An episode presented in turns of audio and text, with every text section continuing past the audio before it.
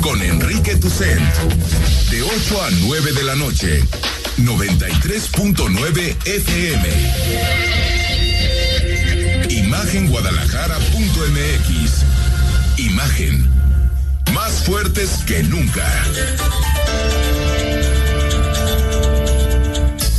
Twitter. Arroba Imagen Radio GDL. Imagen. Más fuertes que nunca. Las 8 en punto, comenzamos Imagen, Jalisco con toda la información que necesitas saber antes de llegar a tu casa, antes de dormir, todas esas notas imprescindibles para que concluyas el día bien informado. Estamos en proceso de vacunación a nivel nacional. En Jalisco llegaron las vacunas esta misma semana y aunque ha habido un discurso reiterado de parte de las autoridades señalando que no debe haber favoritismo al momento de vacunar en ninguna de las instituciones, recordemos que en este momento se está vacunando solamente a personal que está en la primera línea para enfrentar el COVID, es decir, a personal que trabaja en temas relacionados con la salud. A pesar de eso, médicos y enfermeras han estado denunciando que hay favoritismo en la aplicación. Señalan que pese a que se pidieron los nombres de los trabajadores que están en contacto directo con los pacientes afectados por el coronavirus, ayer aparecieron altos mandos y personal administrativo que durante 10 meses de la pandemia ni siquiera le han entrado. Es decir, aparecieron los jefes, aparecieron los administrativos, para decir, pues a mí me toca la vacuna, aunque realmente no están en la línea de batalla diario contra el coronavirus. El IMSS se limitó a responder que todo el proceso para la vacunación se trabaja directamente con los hospitales y que hay también actas firmadas por los directores y los representantes sindicales. Era de preverse que si tenemos un sistema de salud básicamente corrupto, pues era muy complicado que la vacunación tan importante, tan anhelada por tantas personas, pues no fuera también producto o que tuviera como consecuencia la identificación de casos de corrupción. No es ninguna justificación, pero es hasta cierto punto lógico que los mismos problemas de corrupción, de tráfico de influencias que tiene el Seguro Social, que tienen los hospitales públicos desde toda la historia, pues en este momento los veamos con mucha crudeza. Qué bueno que hay enfermeras, médicas, médicos que se atreven a denunciar y a decir, oigan, aquí se están metiendo en la fila, se están saltando la fila, algo que por cierto el presidente garantizó que no iba a pasar, cosa que sabemos que no se puede garantizar, porque depende de muchas cosas. Qué bueno que se haga el llamado, pero pues lamentablemente muchas buenas intenciones topan con la realidad. Mañana, día importante, porque mañana 15 de enero, el gobierno de Jalisco, en conjunto con las mesas de educación, de salud y de reactivación económica, determinarán qué sigue. ¿Qué sigue para Jalisco en un momento difícil de la pandemia en nuestra entidad? Los industriales y empresarios que durante mucho tiempo han empujado por la reapertura de los distintos sectores económicos, pues en esta ocasión parece que sí apoyarían un cierre parcial, un cierre por sectores. Sobre todo por la saturación hospitalaria que estamos viendo en nuestra entidad, que ya está por encima del 50% en camas COVID. En la entidad, recordemos, la mayoría de los pacientes, la mayoría de los hospitales, perdón, del Instituto Mexicano del Seguro Social que fueron adaptados para COVID ya están eh, saturados y por lo tanto el presidente de la Cámara de Comercio de Guadalajara, Javier Orendain, señaló que ellos ven viable no el cierre total, sino un cierre por sectores. Esto dijo Javier Orendain. Yo creo que un cierre total y absoluto de confinamiento, como lo hemos visto en otros países, económicamente no sería viable. Me parece que tenemos que hacer un cierre eh, de demostrarse los datos de salud que es necesario tenemos que hacer un cierre muy segmentado, eh, con una mayor precisión, con una exactitud casi quirúrgica eh, con respecto a los dos anteriores, no simplemente decir pues que cierren los centros comerciales o que dejen de operar los tianguis, sino que quizás eh, inclusive enfoquemos por zonas. Es lo más sensato. Lo que creo que no se puede hacer es pasar página como si nada estuviera ocurriendo. Los datos son muy negativos. Jalisco sigue experimentando un alza significativa en casos. Y aquí hay dos, dos rutas, ¿no? Una que tiene que ver con las decisiones que toma el gobierno y otra las decisiones que tenemos que tomar nosotros en nuestra vida cotidiana. Pongamos nuestro granito de arena o nuestro granote de arena. Si podemos hacer que nuestra empresa, que nuestra empresa se trabaje desde casa, hagámoslo. Si podemos evitar aglomeraciones, hagámoslo. Si no tenemos por qué salir a determinados lugares, no salgamos. Si podemos apoyar a los restaurantes y al mismo tiempo quedarte en casa pidiendo comida a domicilio, hagámoslo. Pongamos nuestro granito de arena, pensemos qué podemos hacer cada uno de nosotros. El gobierno tomará mañana sus decisiones. Yo también creo que es imposible un retorno al confinamiento duro. Pero es importante que, cada quien ponga de su parte, porque si no, sería imposible, sería imposible que bajemos el ritmo de contagios que es altísimo, un ritmo que no habíamos visto en toda la pandemia. La Universidad de Guadalajara insiste en un tercer botón de emergencia. Recordemos que se activó uno a finales de octubre, inicios de noviembre. Recordemos que el segundo fue el navideño, el 25 de diciembre. Y la Universidad de Guadalajara quiere un tercero, pide un tercero. Después de que ya se registró, se han registrado cifras récords, como por ejemplo 1.700 contagios en las últimas horas, en las últimas 24 horas. El director del Sistema de Educación Media Superior de la UDG, César Barba, dijo que es momento de que paren empresas y sectores de la economía que no son prioritarios. Barba Delgadillo forma parte de la mesa de salud que se reúne este viernes para analizar la trayectoria que está teniendo la pandemia en Jalisco. Consideró que es necesario un tercer botón de emergencia. Creo que lo ideal es parar, pero ya hay empresas, ya hay ciertos rubros de nuestra economía que no pueden hacerlo y hay ciertos sectores de la sociedad particular que no lo pueden hacer, pero si paramos los que sí podemos, eso ayuda. ¿Tú qué opinas? ¿Se necesita otro botón? ¿Es tiempo de que la responsabilidad caiga más en las familias y menos en el gobierno? No, el gobierno debe de, volver a, exigir el cierre de plazas, de espacios comerciales, de restaurantes, de bares. Escríbenos. WhatsApp 33 33 69 45 22. Como siempre, nos encanta leerte y nos encanta escucharte. Ayer te platicamos que la Fiscalía General del Estado ofrece una recompensa millonaria a quien dé información sobre dos personas, un hombre y una mujer, que aparecen en muchos de los periódicos hoy, también lo compartí en mis redes sociales, que presuntamente estarían vinculados ambos, la mujer y el hombre, al homicidio del ex gobernador del estado Aristóteles Sandoval.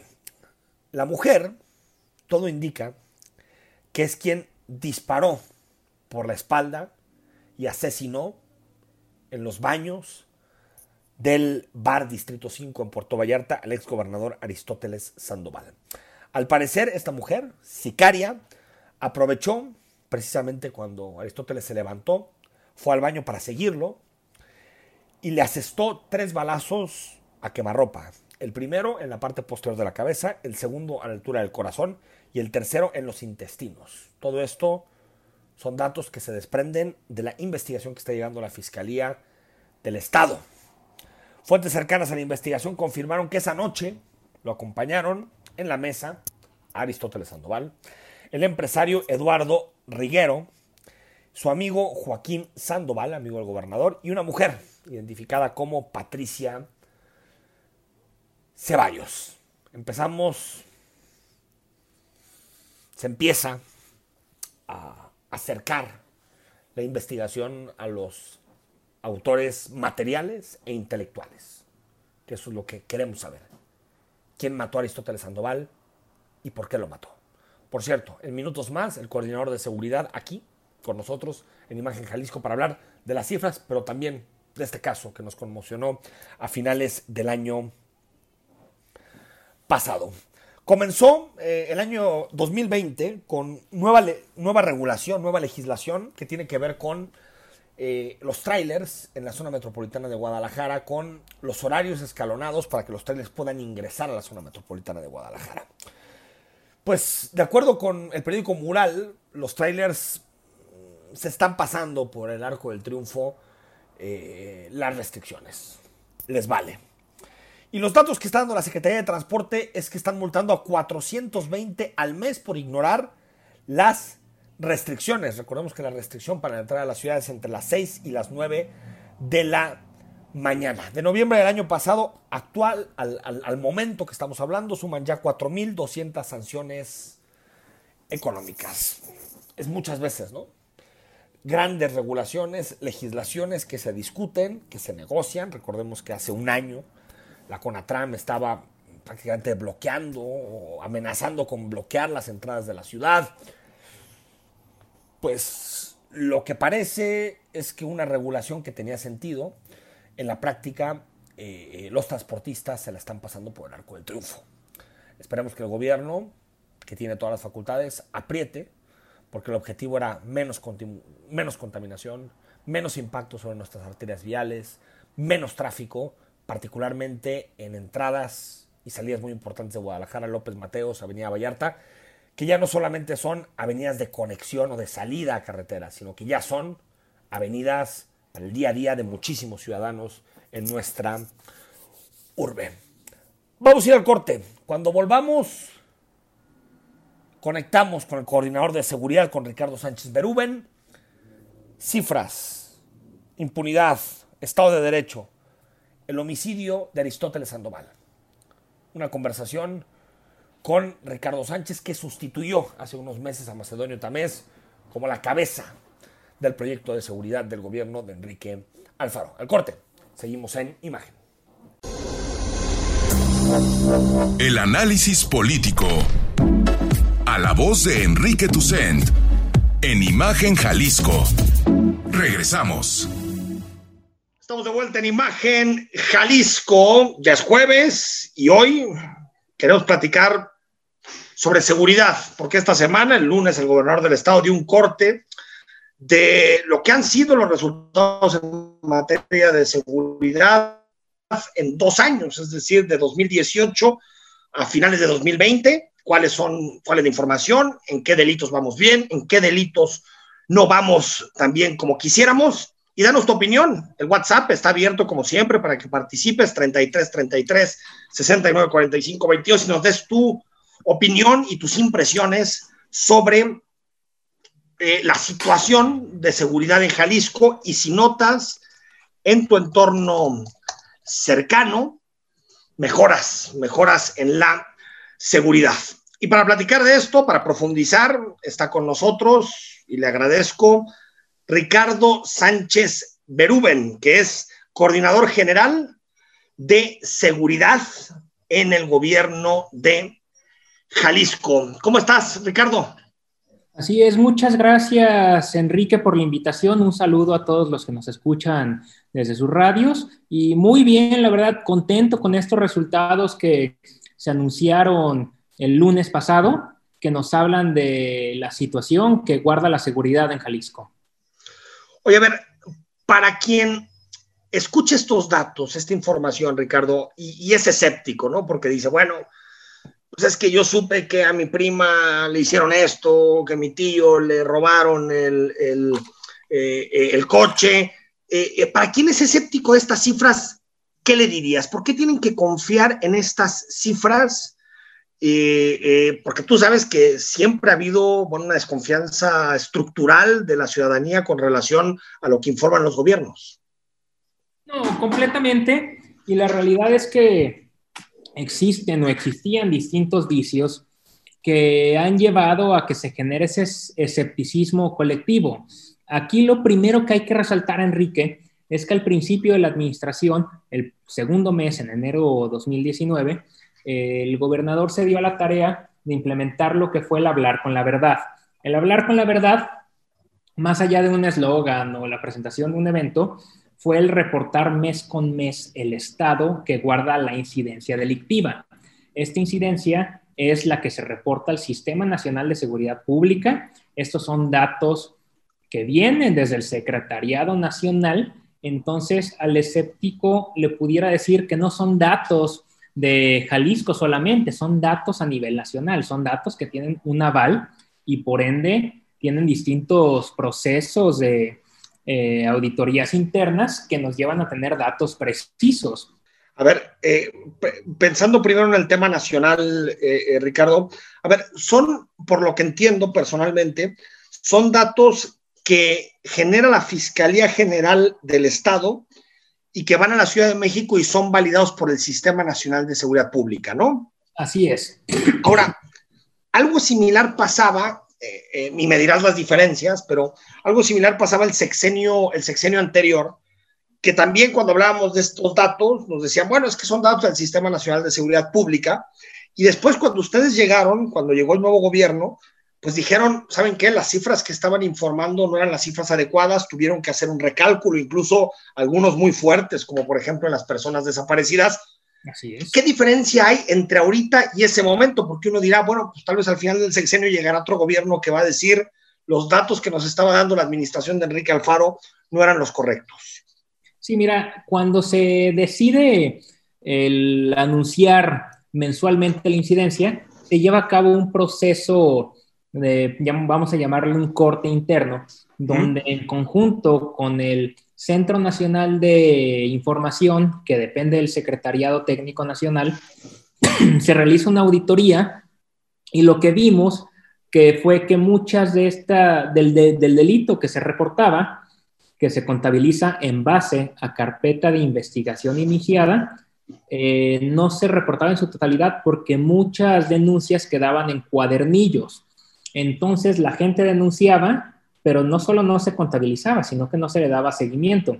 Ahora lo que podemos evitar en este tema y lo que mencionas, que llega una administración y diga que la información que presentábamos nosotros como administración ya que concluyó era imprecisa, es este filtro de audición, de auditoría interna, donde en conjunto con el secretariado pues la evaluamos mes con mes para evitar estos errores.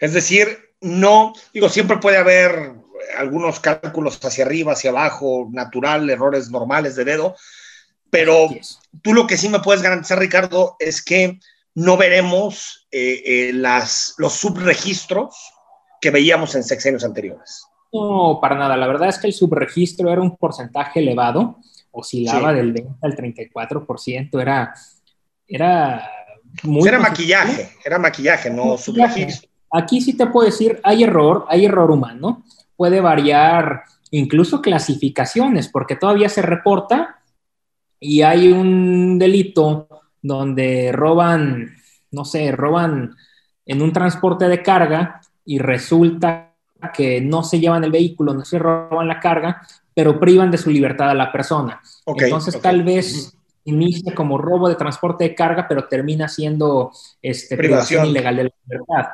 Puede haber ese tipo de errores humanos, más nunca un falseamiento, ni mucho menos ese término que utilizaste, que es el maquillar una cifra.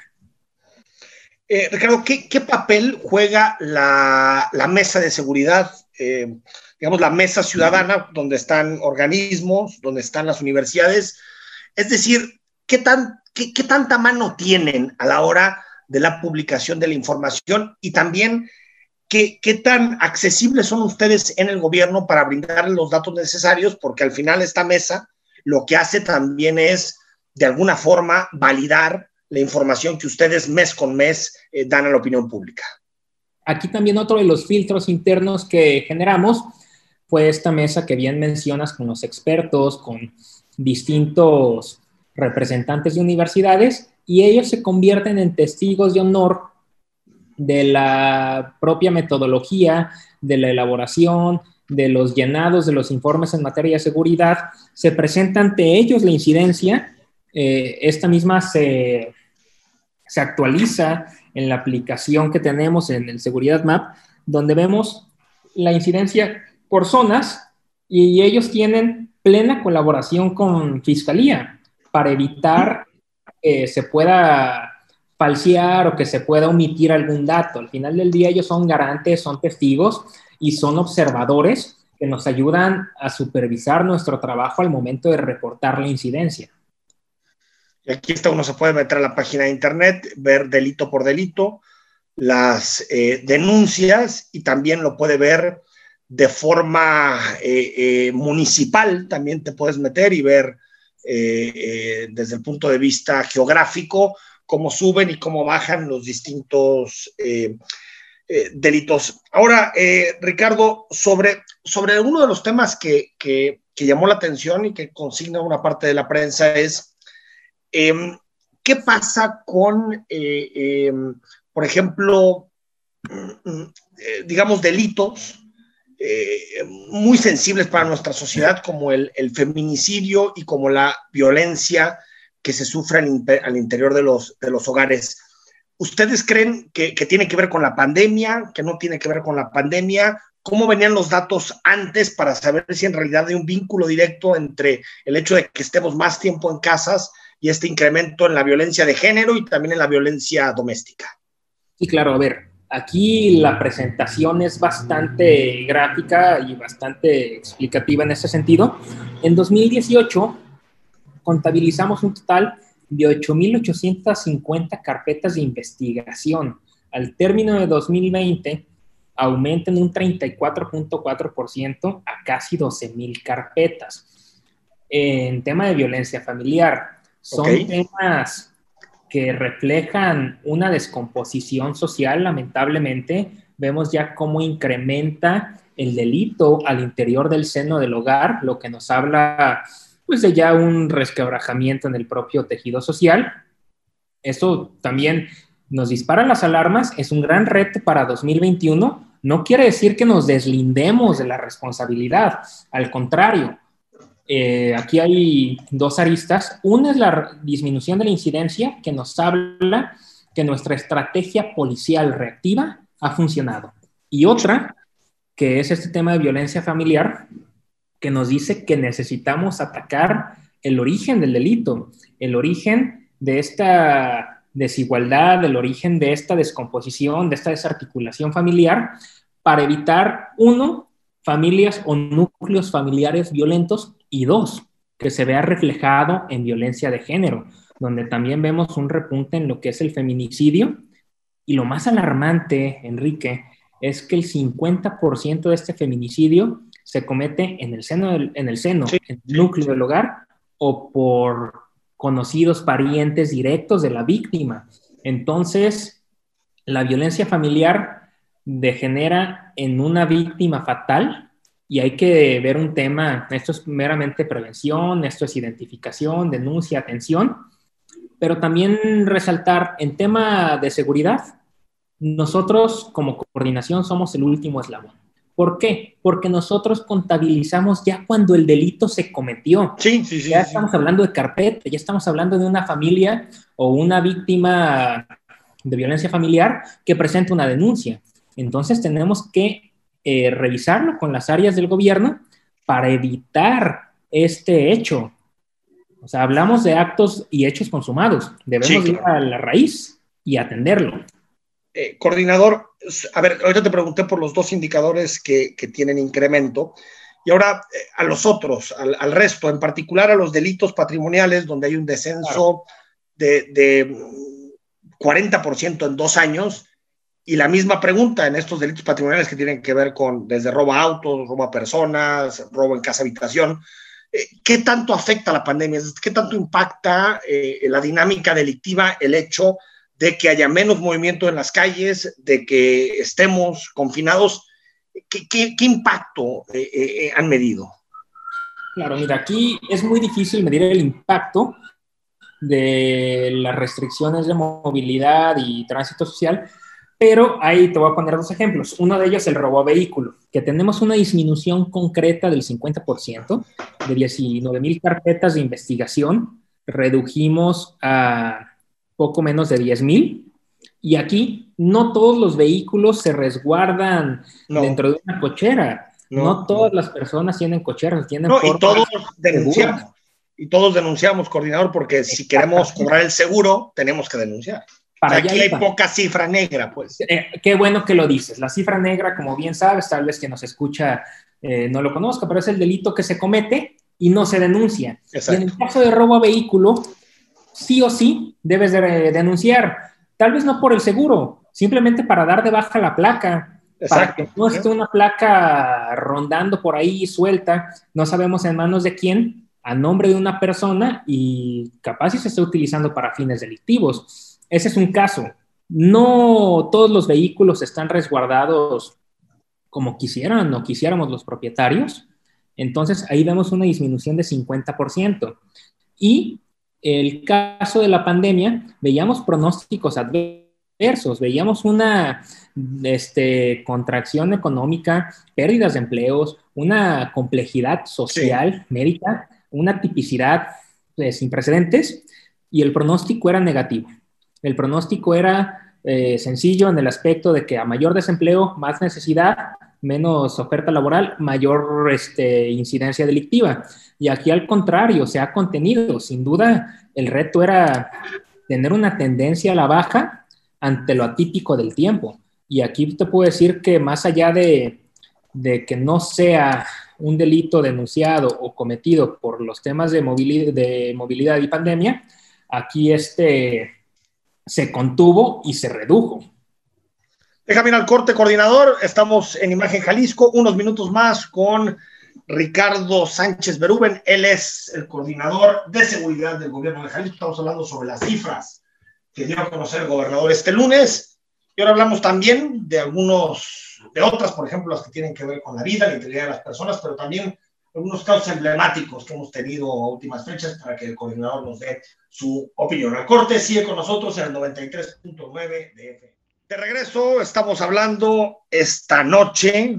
Nos da mucho gusto conversar con Ricardo Sánchez, el ex coordinador de seguridad del gobierno de Jalisco. Hablamos sobre las cifras. Coordinador, nos seguimos hablando sobre de, estas cifras, el descenso de 40% en los delitos eh, eh, patrimoniales.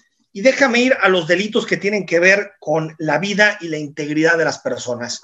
Ahí vemos también una disminución no tan pronunciada en el caso de homicidios cercano al 10%, en otros también vemos disminución, pero, a ver, eh, por mucho tiempo hemos eh, debatido este tema, si, si los homicidios que suceden en Jalisco solo responden, o la mayoría de ellos responden a eh, ajustes en el crimen organizado. En alguna ocasión, y, solemos hablar muy seguido con, con el encargado del semáforo delictivo a nivel nacional, y siempre nos dice que el 85-90% de los homicidios se explican por esa, eh, eh, por esa razón, por los ajustes entre, entre bandas del crimen eh, organizado. ¿Sigue siendo así, coordinador, o, también han podido detectar que, existen otro tipo de dinámicas en, cuando hablamos de, de homicidios? Mira, aquí Enrique, lo primero es que no podemos prejuzgar este, a las víctimas de homicidio pero sí los modus operandi o las formas en que los detectamos, pues sí nos hablan de una modalidad que no habíamos visto o que lamentablemente hemos visto ya algunos años ah, de atrás a la fecha. Vemos, este, vaya, la presentación de múltiples víctimas de homicidio o multi, multihomicidios, eh, distintos temas donde las armas, este, ya no es un homicidio común o sea, no me gustaría prejuzgarlo, este, no me gustaría etiquetarlo porque al final... No, y eso le toca al Ministerio Público, ¿no? Investigar. Exactamente, es lo que te iba a decir. El Pero... tema de la, investigación y determinación del hecho, pues ya le corresponde al área de Procuración de Justicia. Este, pero sin duda te puedo asegurar que vemos una evolución hoy en día en la forma en que se cometen.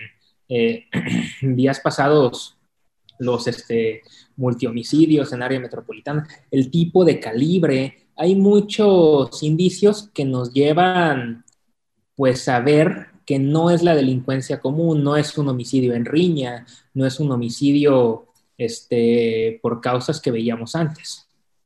Sobre otro de los temas que, surgen mucho y que están ahí a, debate, y tú lo sabes bien, coordinador, tiene que ver con las fosas eh, clandestinas que, bueno, en muchas ocasiones ya parecen cementerios clandestinos por la cantidad de restos óseos que se pueden encontrar. Pero, a ver, hay quien dice, el hecho de que la fiscalía esté encontrando estas fosas es sinónimo de que se están buscando a las personas y se están buscando eh, eh, los cuerpos de las personas, se les está buscando, por supuesto, vivos, pero en lamentables condiciones muchas veces, pero se tienen que encontrar ya, ya, eh, eh, ya muertos. Y hay quien dice, no, esto es reflejo de que la delincuencia y la violencia está desatada y, que, eh, bueno, pues, tiene como, como consecuencia encontrar estos cementerios, estas grandes fosas clandestinas. ¿Qué interpretación, desde tu punto de vista, coordinador, está, está más cerca de lo que está pasando? Aquí la interpretación sería la siguiente, sin duda lo que mencionabas es el reflejo del trabajo que se ha estado haciendo por parte de la Fiscalía Especializada en Personas Desaparecidas, pero también no solo resaltar lo que son las víctimas de homicidio localizadas en fosas. En materia de la Fiscalía en Personas Desaparecidas, también mencionar que tenemos una efectividad de localización por encima del 85%. En el 2019 fue el 80.8% de 5.064 personas desaparecidas, 4.096 fueron localizadas con vida. En 2020, de 4.051, 3.581 fueron localizadas con vida, casi el 90%. Esto se debe, y aquí sí me gustaría ahondar un poco más en el tema de desaparecidos, porque también el hablar de frente es hablar de los hechos que aquejan y que le duelen a las y los jaliscienses. Aquí el esfuerzo ha sido mayor. Aquí el esfuerzo ha sido y el, fruto del trabajo se ve en las casi 300 audiencias celebradas por este tema, en los casi 150 cateos eh, cumplimentados y desarrollados en materia de desaparecidos.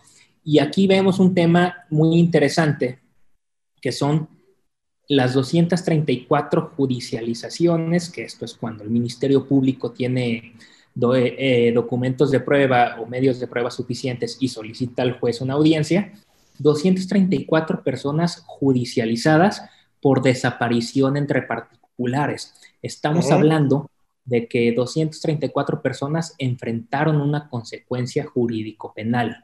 Esto es el trabajo que estamos haciendo, pero tampoco dejamos de lado que lo seguimos localizando que la labor y el trabajo siempre va a ser evitar la desaparición y cuando lamentablemente sucede, localizarlos con vida. Ese es un compromiso del gobernador, es un compromiso directo, se trabaja de forma incansable para mantenerlo. Dentro de los patrullajes y acciones operativas que tenemos, se realizan mayores de patrullajes y mayor presencia en zonas que tenemos como generadores de violencia eh, donde también se dan casos de, desaparición, entre otros delitos, y son temas que tenemos que seguir atacando.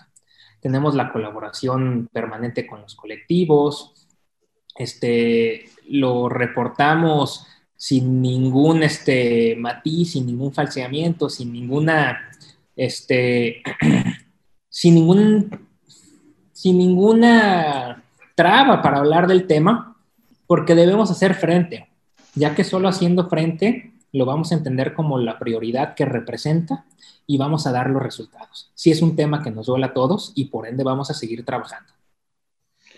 Coordinador, en, términos generales, yo sé que hay distintas eh, explicaciones, pero de acuerdo a los datos, a la información que ustedes tienen, al inicio,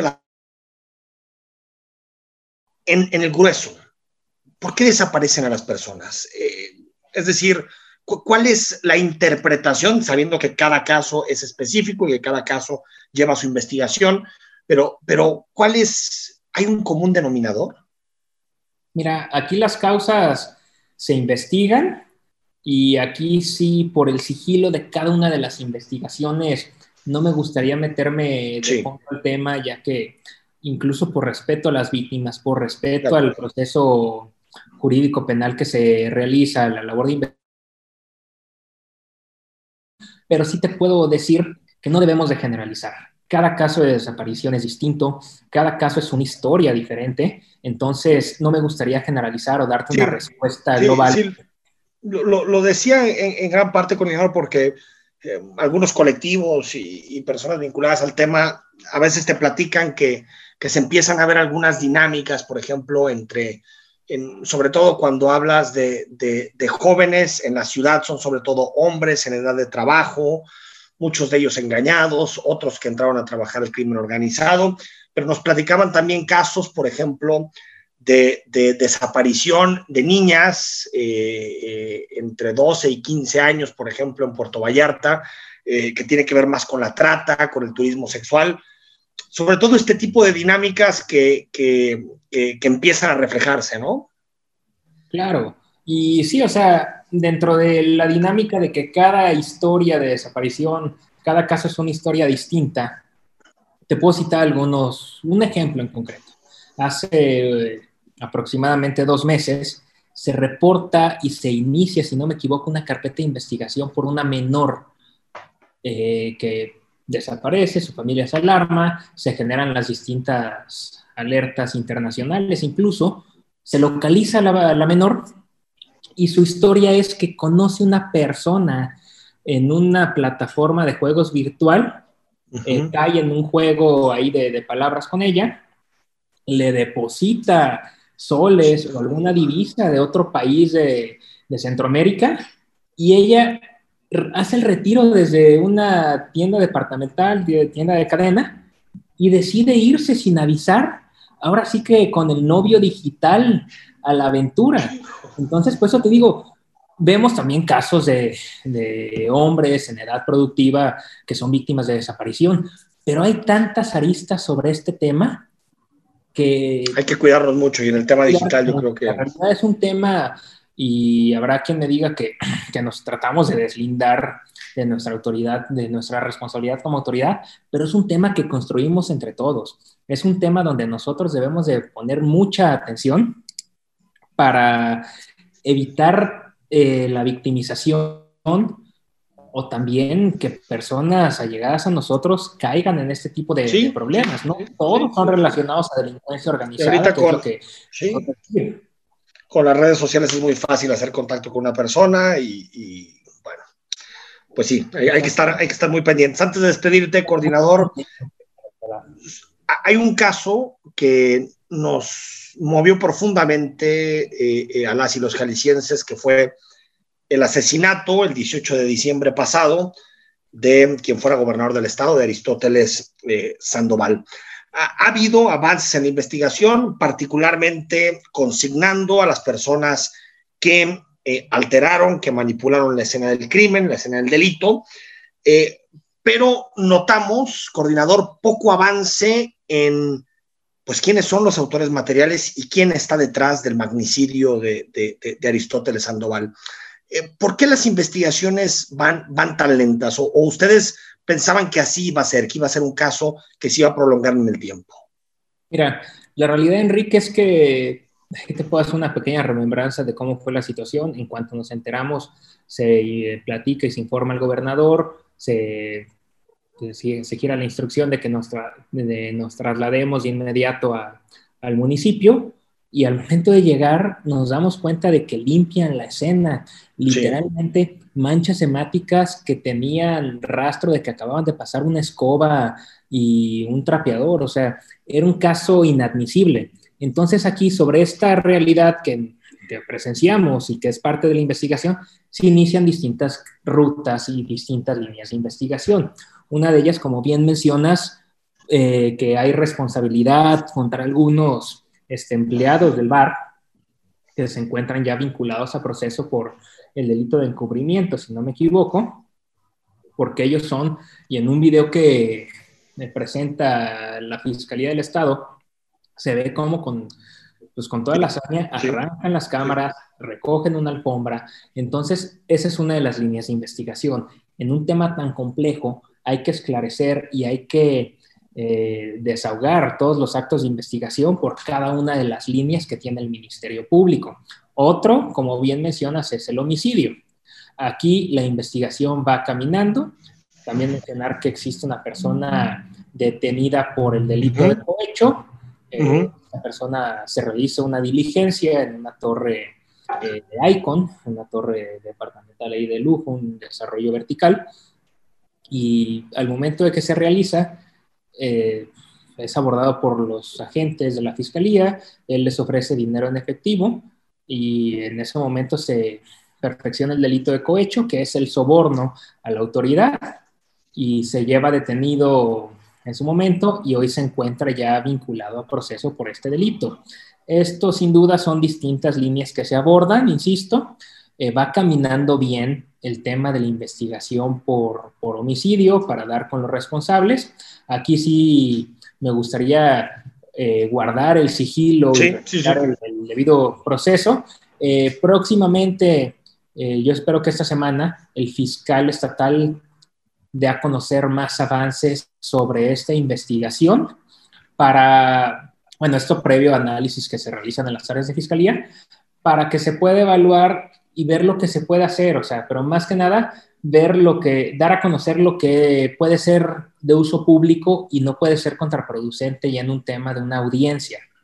Pero reiterar, se avanza, va caminando muy bien. La realidad es que se ha dado una supervisión puntual, personal y permanente por parte de tu servidor, por parte del secretario de Seguridad y por parte del fiscal estatal, lo que nos ha permitido tener mayor control sobre las investigaciones y en este caso por parte de la Fiscalía un control pleno por parte del propio titular. Coordinador, te agradezco mucho esta entrevista y ojalá podamos volver a hablar pronto.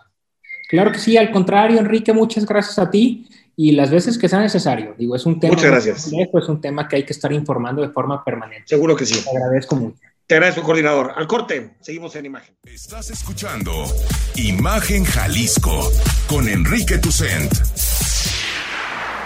YouTube. Imagen Radio Guadalajara. Imagen. Más fuertes que nunca. Estamos de regreso en Imagen Jalisco, como todos los días, de lunes a viernes a partir de las 8. El análisis, la información y las entrevistas. Toda esa información, todos esos datos que necesitas conocer antes de concluir el día. Hoy la nota especial de nuestra compañera Carla Paz tiene que ver con las incongruencias del presidente.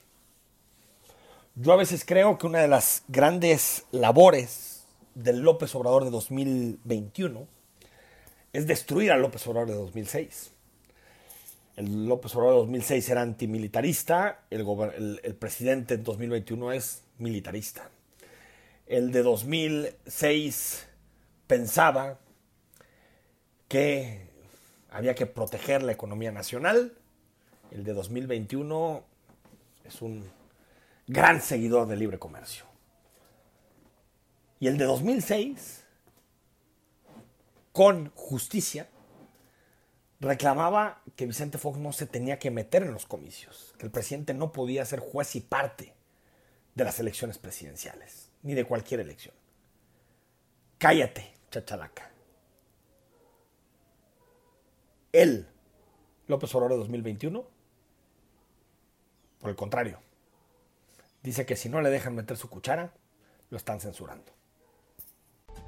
Luego de que el presidente del INE, Lorenzo Córdoba, indicó que para el próximo proceso electoral es necesario no transmitir de manera íntegra las mañaneras, esto con el fin de garantizar la equidad en la contienda, el presidente Andrés Manuel reiteró que las mañaneras no son propaganda e incluso dijo que el instituto quiere quitar el derecho de expresión. Que el presidente de INE está proponiendo que se cancelen las conferencias durante dos meses. O sea, es que como ya está de moda a nivel mundial la censura, ya nos quieren silenciar. Sin embargo, en mayo del 2019 indicó que no era necesario una notificación del INE para suspender sus conferencias matutinas, ya que estaba de acuerdo de no transmitirlas en los estados donde se celebran elecciones. Estoy de acuerdo que no hace no haga no hace falta que nos manden una notificación. O sea, estoy de acuerdo que no se transmitan las conferencias en donde hay elecciones. Una de las promesas del presidente es terminar con la corrupción y favoritismos. En agosto del 2020 se revelaron videos que datan del 2015 y en las que se ve a Pío López Obrador, hermano del presidente, recibir dinero para la campaña del líder de Morena. Se informó que la entrega estuvo a cargo de David León, ex coordinador de protección civil cuando era operador político del gobierno de Chiapas. Este material se dio a la par de los videos en los que se ve a asesores de legisladores del PAN recibiendo dinero supuestamente producto de sobornos del ex titular de Pemex, Emilio Lozoya. Pero López Obrador señaló que el caso de Lozoya era un acto de corrupción y extorsión, mientras que en el caso de su hermano aseguró que solo se trataba de aportaciones al movimiento que él fundó.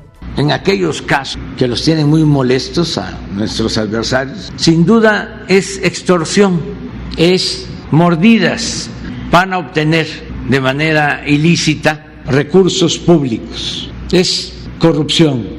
En el otro caso, en el de mi hermano, don David León, son aportaciones para fortalecer el movimiento López Obrador también criticaba como opositor y candidato a la presidencia el uso del ejército para atender la inseguridad pública. Esto decía en 2010. No es con el ejército cómo se pueden resolver los problemas de inseguridad y de violencia. No es así, no es con medidas coercitivas.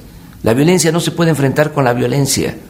Lo que tiene que hacerse es atender lo social, crear empleos, atender a los jóvenes, como siempre lo hemos venido diciendo, crear mejores condiciones de vida y de trabajo en el país. El pasado 11 de mayo se publicó un decreto por el que se dotó al Ejército y a la Marina de atribuciones extraordinarias de seguridad pública, esto para que actúen en respaldo de la Guardia Nacional hasta el 27 de marzo del 2024.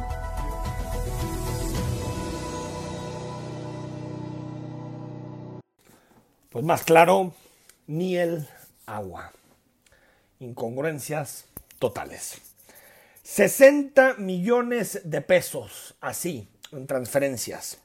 Hayan a ex senador del Partido Acción Nacional señalado por Emilio Lozoya. La Unidad de Inteligencia Financiera denunció ante la Fiscalía General de la República a Jorge Luis Valle Mauri, ex senador del PAN, por operaciones con recursos de procedencia ilícita.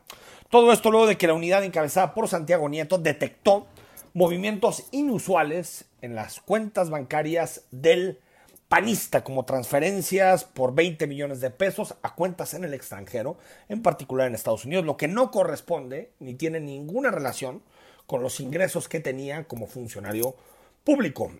Además, se registraron diversos depósitos en efectivo a las cuentas del ex legislador por más o menos unos 40 millones de pesos durante su periodo de gestión como senador de la República. Estos 60 millones de pesos, de acuerdo a, las, a los testimonios que ha dado Emilio Lozoya, recordemos que es testigo colaborador del Gobierno de México, de la Fiscalía General de la República, serían sobornos para la aprobación de las reformas estructurales promovidas en el seno del Pacto por México.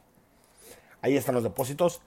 Se tiene que acreditar todavía la vinculación entre una cosa y otra. Por supuesto que es irregular y tiene que explicar eh, la Valle Mauri de dónde viene ese dinero, pero el hecho de que se hayan hecho estos depósitos automáticamente no lo convierte en culpable. Él tiene todo el derecho a defenderse. Bueno, sabemos que AMLO todos los días eh, hace de la mañanera una um, campaña permanente de descalificación a quien sea, al enemigo público del día. Y bueno, hay uno que siempre está presente, ¿no? Que es Carlos Salinas de Gortari. El presidente de la República señala que cuñados del expresidente Salinas están entre los beneficiados por contratos del gobierno con penales privados. Explicó que el Estado paga 3.500 pesos diarios por recluso, es decir, 100 mil pesos al mes sin contar el pago de la vigilancia.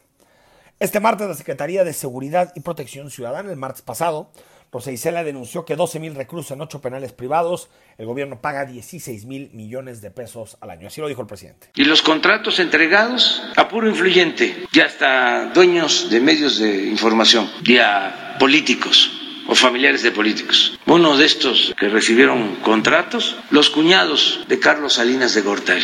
Se servían con la cuchara grande. Por eso no hay investigación Si apenas si salió la nota en la página 23 de los periódicos. A ver, esta nota la recuperamos del debate que hubo en torno a, los, a los penales, porque creo que es el fondo del asunto, el fondo del tema. Y yo ahí coincido con lo que señala el presidente de la República. Creo que es una perversión que se privaticen los penales de las cárceles. Son dos lógicas distintas. La lógica del negocio que tiene que ver con los penales es tener más, que duren más tiempo y que el Estado pague más porque estas personas estén tras las rejas. La lógica de nuestra constitución y de nuestro Estado de Derecho es la antítesis de eso, que es procurar la reinserción de estas personas para que después de que cometieron un delito puedan reintegrarse socialmente. No tiene lógica una cosa y la otra. Estoy de acuerdo en que es una perversión. Ahora, si son cuñados de Salinas o no, eso pues, se tiene que demostrar. Y yo la verdad es que cuando entra López Obrador en estos temas, le creo muy poquito. En realidad, ni le creo. Porque también muchas de estas cosas están armadas. El INE ya cuestionó hoy a la presidencia de la República sobre las preguntas en la mañanera. Muy sospechosas, muy sospechositas, como gran, grandes centros, ¿no? Para que el presidente solo remate a gol. El INE solicitó a la vocería de la presidencia informar si los reporteros que preguntan al presidente todos los días, y en particular en una, el 23 de diciembre, reciben algún pago. Dicho órgano interno envió nuevamente un requerimiento a la coordinación de comunicación social después de que no respondió el primer cuestionario enviado la semana pasada por el INE. En su conferencia, un reportero del Sistema Público de Radiodifusión del Estado mexicano preguntó al presidente sobre su opinión en torno a la alianza que habían concretado un día antes PRI, PAN, PRD. Te ponemos cómo fue la pregunta y la respuesta.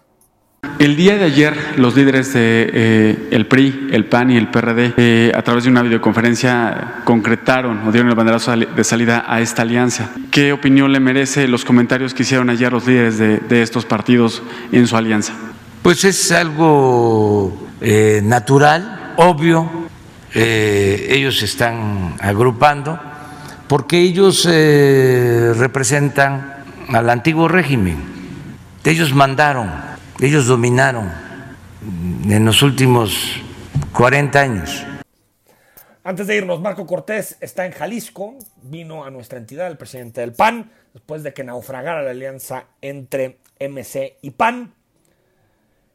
Y lo primero que dijo Marco Cortés es Acción Nacional ha defendido y ha definido pintar nuestra raya con movimiento ciudadano. Convocó a los jaliscienses a ponerse en acción por México y lo dijo de esta manera. Nosotros tenemos claro que para cuidar Jalisco hay que cuidar también a México. Nosotros en Acción Nacional sí escuchamos a la sociedad civil que nos pedía no fragmentar el voto, sumar, construir, integrar para construir una nueva mayoría en la Cámara de Diputados. Por eso como hemos dicho, Acción Nacional pinta su raya con el partido Movimiento Ciudadano. Nosotros no solo escuchamos a la sociedad civil, también escuchamos a la militancia del PAN. Ante las declaraciones del presidente del PAN, el coordinador nacional de Movimiento Ciudadano, Clemente Castello, indicó que la raya que dice pintar el PAN deja al lado el cinismo para intentar justificar una alianza con el PRI. Pues ya nos queda claro por qué PAN y MC no fueron capaces de llegar a un acuerdo por este tipo de cosas. Y a veces dicen que piensan más en el país que en sus intereses partidistas. A mí me parece que no. Nos vamos. Mañana viernes, a partir de las 8 de la noche, tienes una cita en Imagen Jalisco. Muy buenas noches a todas y a todos. Escucha Imagen Jalisco con Enrique Tucent de 8 a 9 de la noche, 93.9 FM.